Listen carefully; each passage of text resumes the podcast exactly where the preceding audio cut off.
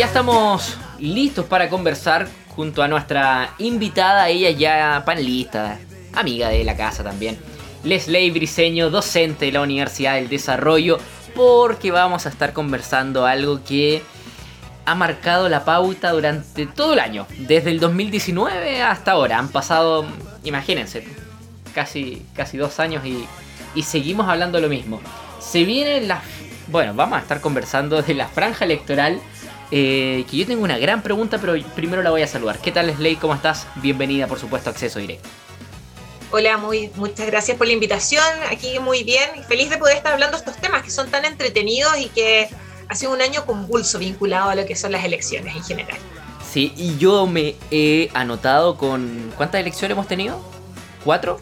Eh, Contando las este segundas vueltas, ¿sí? Este año han habido ocho procesos electorales, ya. incluido eh, las cuatro elecciones que tuvimos eh, con las, municipales, después las segundas vueltas, después la primaria y ahora vienen estas cuatro, no, perdón, son nueve, eh, nueve procesos electorales, porque no había incluido la, segunda vuelta, y que tienen ahora estos cuatro procesos que vienen ahora en noviembre. Y yo me anoté con, con cuatro veces de vocal de mesa, así que un proceso muy, muy conocido también. Leslie, ahora, estamos viendo las franjas electorales que en un par de días más ya se van a terminar porque ya se, estamos muy encima a, las elecciones del próximo 21 de, noviembre. Pero, eh, ¿sirven las franjas electorales para convencer esa parte que todavía está indeciso?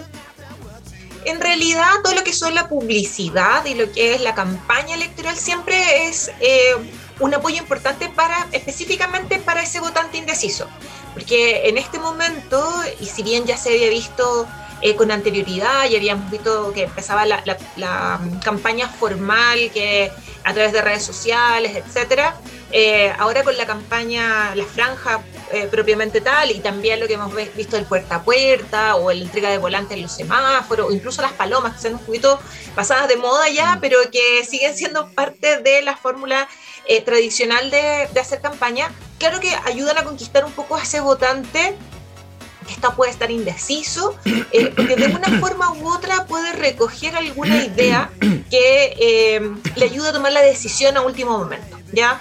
Eso, eso es algo súper importante que tenemos, y especialmente en esta elección presidencial, eh, donde nos encontramos con que hay un porcentaje muy importante de indecisos. Las encuestas nos han eh, yo sé que siempre hablamos de las encuestas y que tienen algunos problemas, que si son fidedignas o no son fidedignas, que parece que no las chuntan, que después sí las chuntan, etc. Eh, pero en general lo que nos ha mostrado la mayoría de las encuestas que se han publicado en las últimas semanas es que hay un porcentaje importante de indecisos como nunca en otros procesos electorales presidenciales. Y ese es el votante que se va a decir, decidir probablemente la última semana. Y para ellos la campaña es súper importante. Sí, y respecto a lo, a lo mismo de, la, de las encuestas, vemos que las, las últimas encuestas, no sé si fue el fin de semana, eh, José Antonio Cast va primero y Franco Parisi, que es un fenómeno que no, no en lo personal no termino de, explicar, eh, va, tercero. Yo no sé, a mí me genera, no sé, eh, está como... Incluso para un, propio, un propio cuento, así, Franquito y el Lobo podría ser. que llega, que no llega, que viaja, que no viaja, que después el PCR eh, no, no, tienen la cantidad para, dar un resultado. Eh, no sé, no sé. Yo, yo incluso me atrevería a decir, eh, y, con esto estoy generando opinión, por supuesto, si es participativo. cuando Franco Parisi se, se, postuló por primera vez en, la del 2013 para el 2014, tenía ideas que eran muy innovadoras para, para ese momento y que otra que incluso algunas hicieron ley como la ley de quiebra a las personas por ejemplo eh, después fue a, su segunda elección se casó con un sector eh, cristiano eh, para obtener esos votos y ahora el candidato de la pandemia telemático haciendo campaña a larga distancia es curioso también que el CERVEL lo permita no bueno, la ley lo permite. Eso es lo que tenemos que tener claro y probablemente, eh, ya sea quizás en, lo que surja la convención constituyente, en la nueva constitución o una modificación a la ley electoral, probablemente se vayan a tener que hacer ajustes, porque hoy día nos permite el sistema eh, hacer campaña de este tipo. Leía, no miento, escuché el fin de semana en un programa de discusión política que no es la primera vez que ocurre en nuestro país, pero sí estamos hablando de una situación eh, anterior, en los años 40, donde un candidato, lo tenía anotado el nombre, pero no lo voy a buscar, porque no, no recuerdo dónde lo anoté, eh, del Partido Conservador no estaba eh, en el país, iba viajando hacia Estados Unidos en barco. Recordemos que en los años 40 no existían aviones que fueran tan rápidos, etc. Entonces, la campaña que él la hizo, la hizo el Partido Conservador, eh, la campaña que le hizo a este candidato senador, y ganó. Lo que sí hay que tener en cuenta es que las situaciones obviamente han el, contexto político ha cambiado. Hoy día, eh, en los años, en el siglo XX, especialmente la primera mitad del siglo XX, nos encontramos con una, política y una forma de todo lo que es la, el electorado, el manejo del electorado. Territorial. Era, territorial, era muy distinta, además sin redes sociales, por lo tanto, eh, los candidatos eh, tenían que estar principalmente acotados en su espacio territorial, probablemente haciendo campaña en los sectores más, más populares, en el sentido más, eh, con mayor habitantes, eh, y eso puede implicar las capitales, y probablemente Santiago, Concepción o Valparaíso, y eh, las, otras, las otras ciudades no eran tan importantes. Entonces, claro, nos encontramos con un fenómeno de París que, que en realidad no es tan, entre comillas, novedoso, pero sí que ha utilizado las redes sociales como una plataforma, y en ese sentido ha sido podríamos decir entre comillas, un maestro, porque independiente que eh, sea cuestionable, eh, en realidad es tema de discusión todos los días eh, en relación a qué es lo que pasa con la candidatura Franco Parisi, si llega o no llega. leía que estaba en una entrevista, indicó que estaba en el subterráneo de su casa, aislado en una habitación aislada para por si acaso tenía eh, COVID, que se iba a hacer un PCR nuevamente y que esperaba que el resultado fuera concluyente. Entonces, ahí hay ciertas cosas que eh, definitivamente no cuadran en torno a lo que es su eh, cómo se ha ido dilatando esta llegada al país. Recordemos que él tenía que haber llegado en octubre, por lo que, por lo que informó, en una primera instancia. No llega, hay algunas incluso cuentas parodias en redes sociales que... La sigo, yo la sigo. en Twitter yo la sigo. ¿Llegó París y hoy? No. no. Entonces, pareciera ser que a 15 días de la elección nos vamos a encontrar con que el candidato no va a llegar a Chile y pareciera ser que ni siquiera va a estar para votar. Hay que, incluso habría que preguntarse si está habilitado para votar en Chile o tiene eh, su domicilio electoral en el extranjero. Eso también, entonces nos, dice qué es lo que ocurre. Y ahí probablemente, eh, tal como lo que está ocurriendo con el eh, diputado Naranjo en torno a esta acusación constitucional contra el presidente Piñera, donde está haciendo un, ejemplo del filibusterismo, que es este discurso eterno que puede dar, uno se pregunta, bueno, ¿es legítimo, está permitido, sí, tanto lo que está haciendo Parisi como lo que está haciendo el, diputado Naranjo, pero uno se cuestiona o como ¿ah? lo que está haciendo Florcita Motuda con sus canciones y esos tipos de discursos tan líricos. Exacto, uno se pregunta, bueno, ¿es posible? Sí, pero en realidad es eh, aceptable en la discusión política de nuestro país y claramente que no. Y ahí es cuando viene un poco a que nos cuestionemos, o sea, ¿por qué hay un grupo importante de personas que va a votar por Franco París. Y ahí tiene que ver con un poco cuál es el discurso que él ha recogido. Casi como que existe una conspiración eh, al estilo de, una, una, coordinación de las élites de nuestro país que lo quieren a él por un lado acallar, pero también eh, esta, esta, casi conspiración, eh, casi digno de estas teorías del estado profundo, de Quanon, eh, como lo que ocurre un poco en Estados Unidos, de que em, pareciera ser de que él es el que tiene la única verdad y que cuando llegue a Chile la va a divulgar. Eso es algo bien interesante porque lo que pasa un poco con estas, em, y, que, sus partidarios no, no, no, no siguen una lógica como de adeptos a un partido político, sino que más bien parecen feligreses de una, de una organización sectaria. Exacto. Eh, y, que, están absolutamente defendiendo a él eh, a, a este líder, se dice claro, que se dice coloquialmente, este líder, esta persona, y que van a defender todas las, las cosas que él diga, y, y a veces incluso eh, justificar incluso lo injustificable, o sea, lo que ocurre con esa pensión de alimentos que él tiene pendiente. O los casos de abuso. O, los casos de abuso también. Eh, que fueron investigados y que eh, también, por ejemplo, que en un momento se pregunta, bueno, ¿cuál es su profesión? Le, en un momento, o su, su, perdón, no era su profesión, su trabajo en estos momentos, y él indicaba que era profesor universitario, sin embargo, la universidad donde él indica que hace clases, no lo reconoce como profesor eh, actualmente. Entonces hay muchas cosas que pareciera ser como que casi como que hay una conspiración que involucra diferentes sectores en los cuales están en contra de París. Pero si nos damos cuenta, ese discurso cala dentro de la ciudadanía. Eh, principalmente ¿por qué? porque hace alusión a la crisis de las instituciones, la crisis de los partidos políticos. El 2013 tú lo señalabas, eh, él tenía un discurso que era yo estoy eh, yo me presento sin partidos, yo soy alguien que no va a gobernar por los partidos.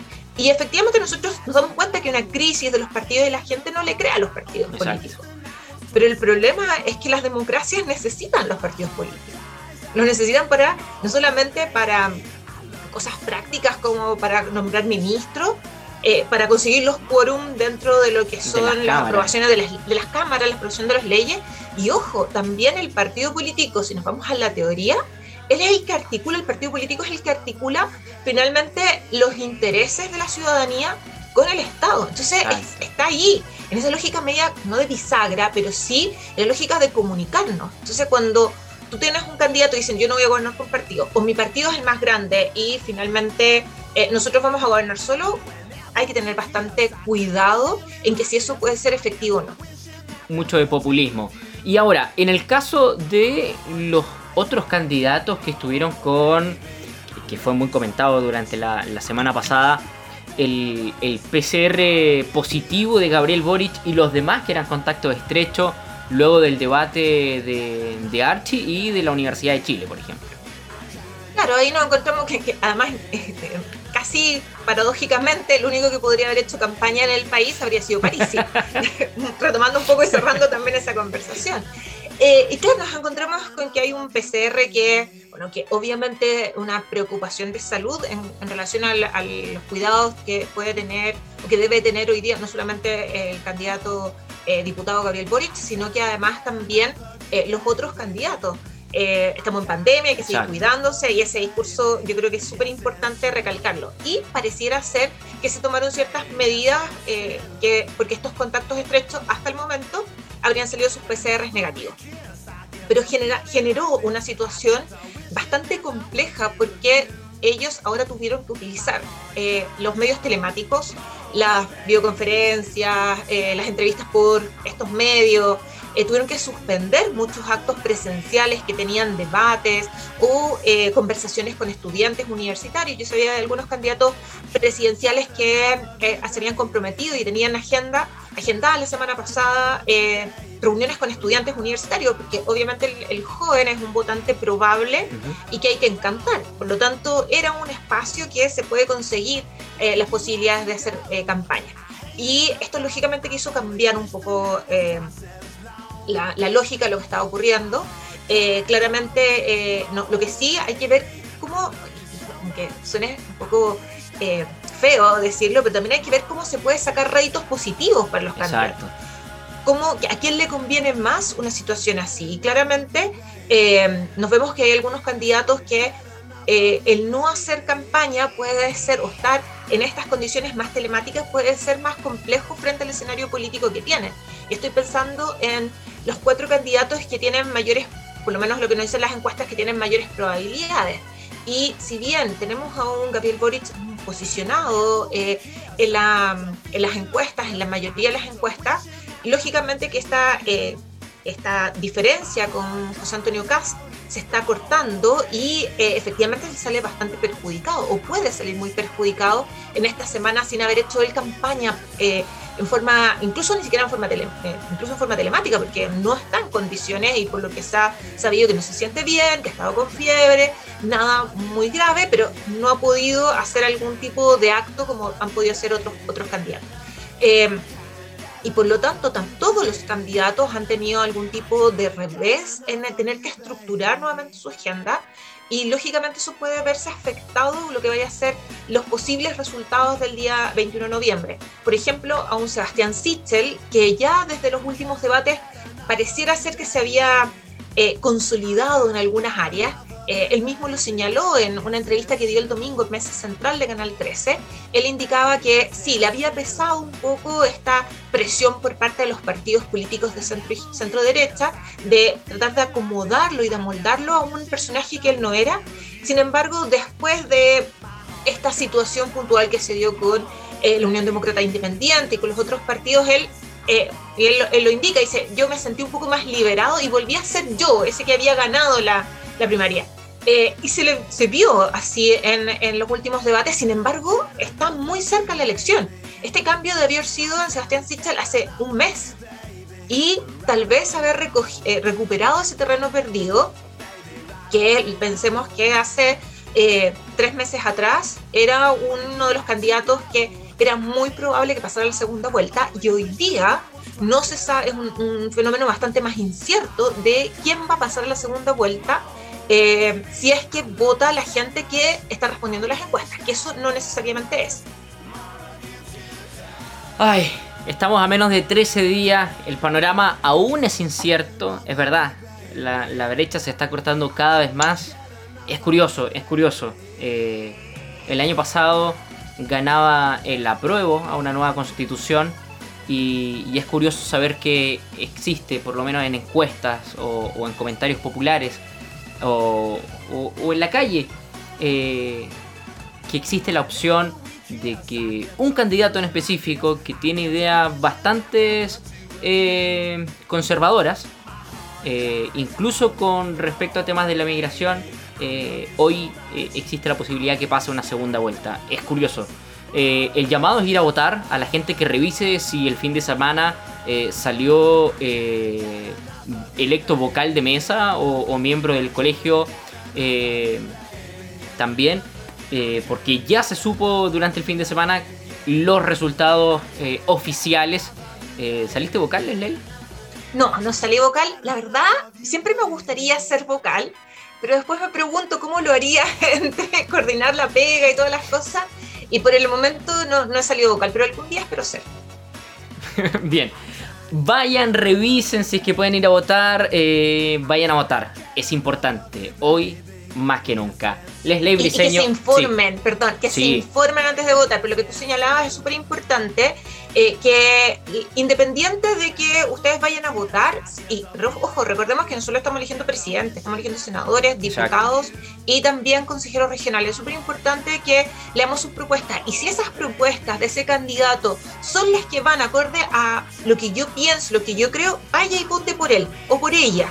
Pero sin embargo, si me doy cuenta que esas propuestas no tienen nada que ver con lo que yo pienso, busque un candidato o candidata que lo pueda representar mucho más. O puede escribir en su voto acceso directo de Radio. Eh, estaría muy bonito. Pero por supuesto.